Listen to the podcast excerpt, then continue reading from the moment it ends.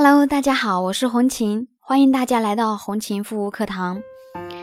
最近呢，很多人问我，激素脸如果说啊不管它，它自己会不会好呢？那么今天要给大家分享的是，激素脸如果不及时好好治疗的话呢，后果是非常严重的。如果说没有一个有效的治疗，激素脸它是不会自己恢复、自己变好的。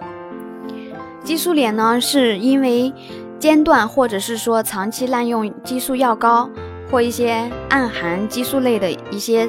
护肤品、化妆品引起的一个毒副作用造成的严重皮肤病。就算是患了激素性皮炎，那么还是有的人，嗯，不当一回事，就是会觉得浪费太多精神和金钱。要知道激素脸的话，它可不是一什么简单的一个呃肌肤问题。如果不好好医治的话，后患无穷，影响外在的形象不说，啊，自己也是非常痛苦，就是啊非常折磨的。那么激素依赖性皮炎，啊，在发作的时候呢，可能会产生红色的丘疹、红斑以及肿胀，严重的甚至会就是流黄水、糜烂。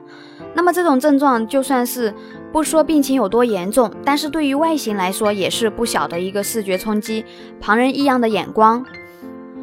对一个患有激素脸的女孩子来说就是最大的伤害了。那么在激素脸发作的时候呢，寝食难安，有的激素依赖性皮炎反应会比较轻微，只是偶尔有发热、肿痛、啊瘙痒或者是紧绷感。也有部分严重的激素性皮炎的话，在发病的时候呢，反应非常强烈。平时清醒着，可能也会随时发作。就算是睡觉，啊，工作的时候也可能会受不了，导致难以入眠。啊，晚上睡着了都被痒醒。长期下来呢，实在也是影响身体健康，啊，容易引起其他疾病。患有激素依赖性皮炎，是由于。以前大量就是长期的一个外用激素，对身体的一个影响不能忽视。严重者的话，激素经皮肤吸收进入血液循环，引起多毛呀、啊痤疮、水肿、血压降低、月经紊乱等一些等等的病症。那么激素依赖性皮炎，由于皮脂大量的溢出，在皮肤表面和毛囊处积累。也很容易就是引起细菌感染，影响心理健康。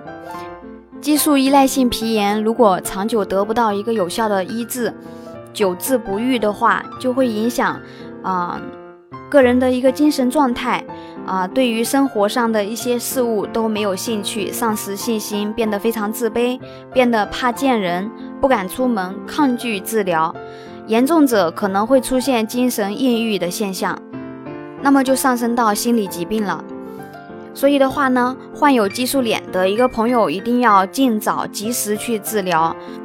及时去治疗，把激素排干净，把皮肤修复好，就是让肌肤恢复一个健康的状态。好啦，今天的分享就到这里，感谢大家的收听，我们下次再见。